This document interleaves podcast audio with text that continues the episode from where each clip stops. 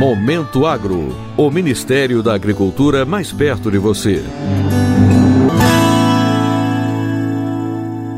Em decorrência do conflito armado na Ucrânia, o Ministério da Agricultura, Pecuária e Abastecimento irá facilitar o ingresso no território nacional de cães e gatos que acompanhem os cidadãos brasileiros repatriados e cidadãos estrangeiros refugiados.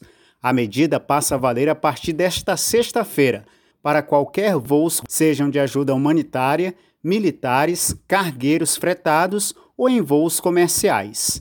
O coordenador de trânsito e quarentena animal do Ministério da Agricultura, Bruno Cota, explica que a medida se dá em razão da possibilidade de aumento do número de refugiados devido ao avanço da guerra. A intenção dessa decisão tomada em função do conflito armado entre a Rússia e a Ucrânia, bem como levando em conta a possibilidade de eventuais escaladas que possam ampliar a área dessas operações armadas, é permitir o ingresso desses animais no país sem a necessidade de apresentação de documentação sanitária, que são certificado veterinário internacional emitido ou endossado pela autoridade de saúde animal do país de procedência e a carteira de vacinação.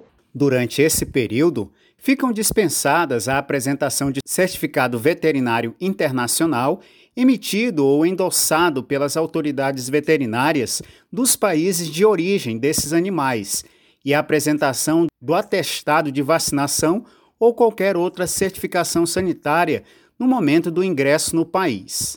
Para cães e gatos de cidadãos repatriados ou refugiados que estejam dirigindo-se a outros países, o trânsito de passagem pelo Brasil também está liberado, sem qualquer exigência de documentação sanitária, devendo, contudo, os cidadãos verificarem junto às autoridades veterinárias dos países de destino a eventual necessidade de certificação sanitária.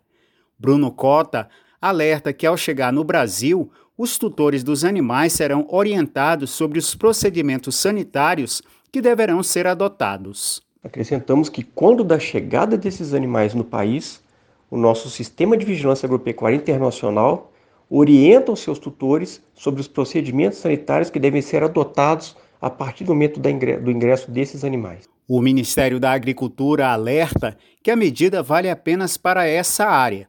As demais situações para ingresso de animais de estimação ao Brasil deverá ser feita de forma regular a depender de cada espécie envolvida.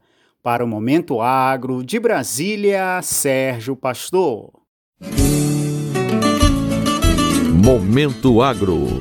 O Ministério da Agricultura mais perto de você.